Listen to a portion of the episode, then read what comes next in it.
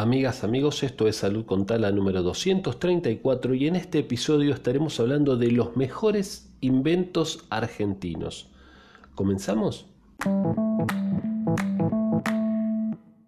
Esto parece un poco off topic, ¿no? Un poco que parece que no, no tiene que ver con, con lo que hablamos habitualmente, que es de salud, nutrición, ecología y algunas cosas más, pero la nota realmente me pareció muy interesante y está relacionada con otra nota que hablaba de los inventos en pandemia, en cuarentena, ¿no? y habla de la peste negra, y muchos de estos descubrimientos se hicieron justamente cuando las personas estaban aisladas, y entonces, bueno, ojalá que surjan de estos confinamientos y de este aislamiento nuevos inventos eh, alrededor de todo el mundo, ¿sí? Esperemos que la gente ahí que ha estado encerrada haya tenido buenas ideas y, bueno, repasemos un poquito eh, algunos de los inventos argentinos. Muchos los conocía, pero la verdad que algunos no. Y comencemos con el bypass cardíaco, ¿sí? Hablemos de entonces de René Favaloro, que en el año 1967 revolucionó la cirugía cardiovascular que se conocía hasta el momento. Si un bypass es un, un pasaje de de, sangre a través de una nueva vía, a través de una nueva vena ¿sí? o arteria, se saca de, la pierna, por ejemplo, de la vena safena, y se coloca eh, para evitar las venas tapadas, ¿sí? Esas venas quedan tapadas, pero anuladas y se pasan por otro lado. Por eso es bypass, es como un atajo, ¿sí? Este, bueno, eh, la verdad que un invento maravilloso, la transfusión sanguínea con Luis Agote en el año 1914. Había un sistema que permitía hacer transfusión directa de persona a persona en el momento, pero no había modo de conservar la sangre, ¿sí? Agote, este, bueno, descubrió esto y, pudo almacenar la sangre para que se le inyecte en otro momento a los pacientes, un, invento fantástico también. ¿sí? Eh, en cuanto a otros inventos argentinos relacionados, digamos, con la medicina, la jeringa y la aguja autodescartable. Esta la verdad que no la sabía, el, empresario Arcus, Arcusin, eh, gran hallazgo para la medicina. Eh, bueno, desde ya sabemos la importancia de las agujas descartables y las jeringas. Bueno, fantástico. Otro eh, ya relacionado con el automovilismo, entonces en este caso el Ica Torino, el Torino, el auto, ¿sí? Un auto un auto muy muy conocido hasta, hasta la actualidad y este bueno acá otra que no conocía el helicóptero sí el helicóptero también fue un invento argentino maravilloso. El Siam Ditela un auto también que en una época fue muy muy muy popular como taxis eran muy buenos muy muy rendidores andaban muy bien.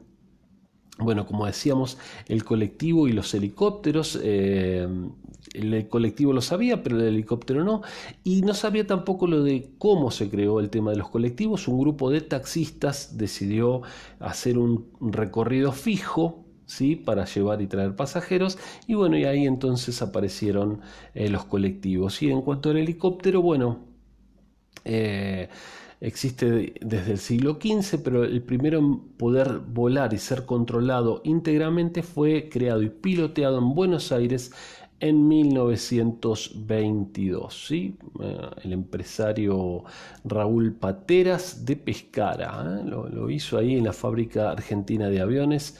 Bueno, maravilloso. Eh, ahora lo culinario, el dulce de leche. ¿sí? El dulce de leche fue Em, es un clásico dulce argentino, ¿sí? cuando lo comen los extranjeros se quedan muy, muy asombrados y, realmente les encanta.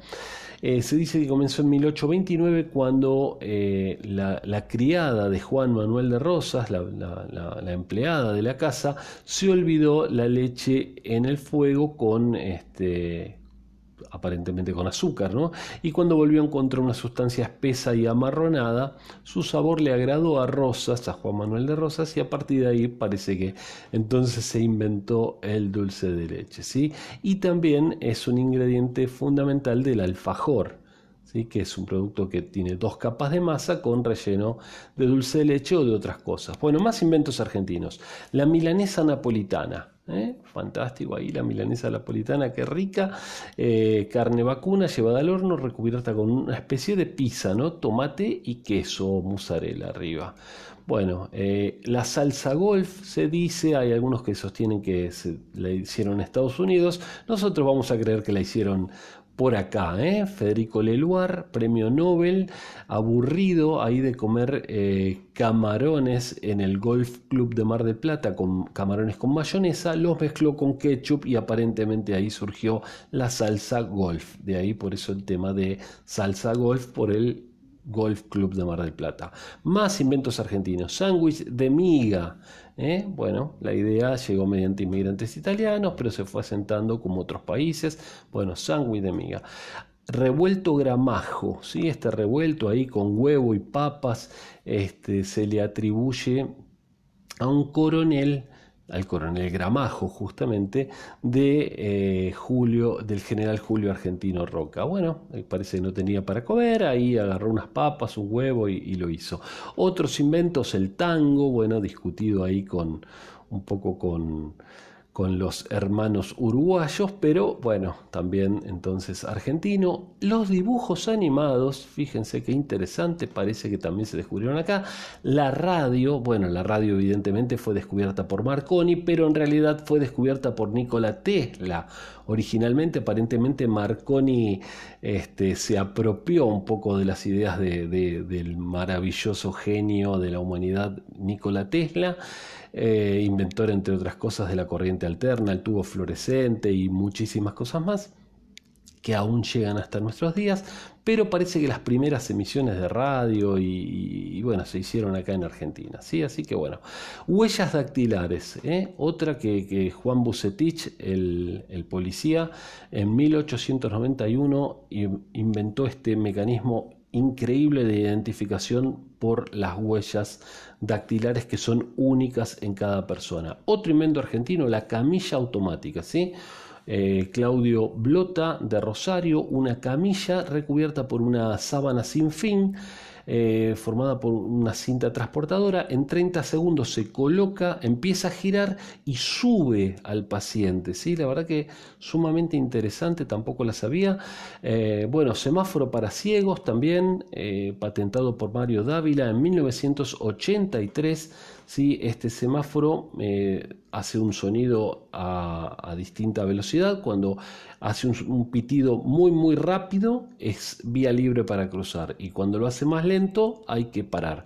Es extremadamente molesto para la gente que, está alrededor. Les digo porque lo he escuchado muchas veces, aparte suena muy fuerte, pero bueno, es, es maravilloso para, para las personas invidentes ya que los ayuda mucho. En 1921 también se creó el bastón para ciegos, aparentemente también acá en eh, Buenos Aires. El Magiclick, un encendedor, ¿sí? Hugo Kogan en el año 1963 eh, bueno, encendía la llama con solo pulsar un botón y producía una chispa con un piezo eléctrico. Eh, así que bueno, genial. El sifón Drago, eh, un sifón que se recarga, se le pone agua, se le pone el gas con una garrafa, apareció por primera vez en 1965. Y el alambre de púas, otro invento que no sabía que era argentino, lo creó José Gliden a pedido de su esposa porque los perros le atacaban el jardín aparentemente. Bueno.